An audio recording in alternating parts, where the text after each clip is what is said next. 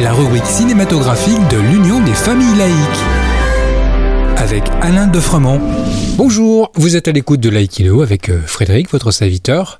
Laïkino, la chronique cinématographique de l'UFAL. Bonjour Alain. Aujourd'hui, c'est au graphisme, auteur, réalisateur français, Michel Oslo, à qui tu voudrais donner un coup de chapeau. Oui, bonjour Frédéric, bonjour à tous.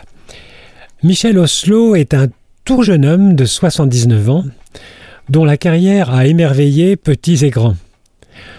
On dirait communément qu'il réalise des dessins animés, mais c'est allé un peu vite en besogne, car il conçoit, dessine et réalise de véritables œuvres d'art.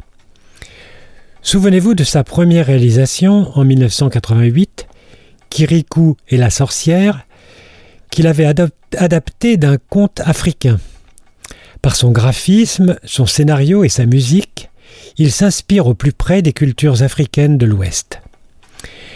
Il remporte avec ce film un immense succès à travers le monde et de multiples récompenses.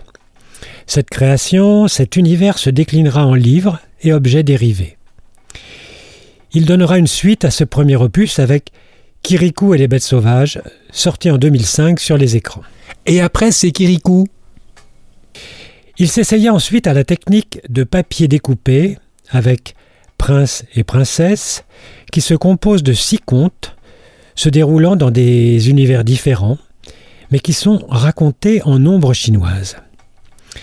Changement radical en 2006 avec Azur et Aznar, film à gros budget, réalisé en images de synthèse, mais avec toujours la patte du maître et son humanisme profond. En effet, ce film dont l'action se situe dans une Europe médiévale est un véritable hymne à la tolérance. Et arrive 2018. Grande année. Année où Michel Oslo réalise une merveille que je vous conseille vivement, Dilili à Paris.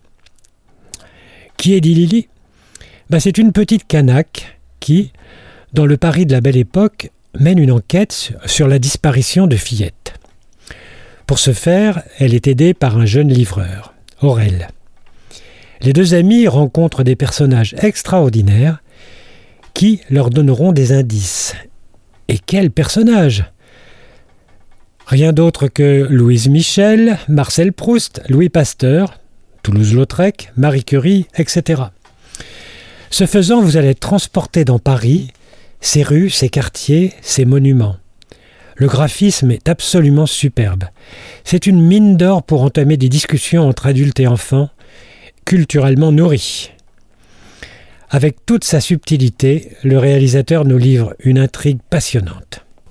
Et depuis?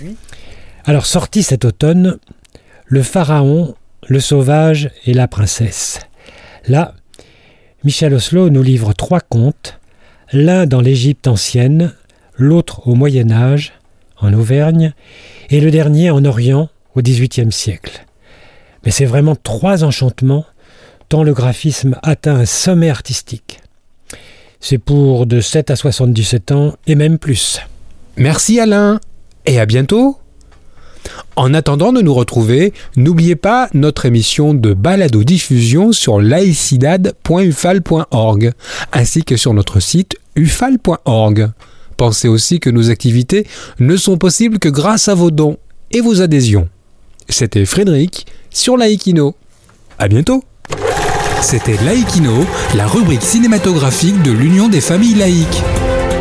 Retrouvez toutes nos rubriques Laïkino et l'ensemble de nos balados diffusions sur lufal.org.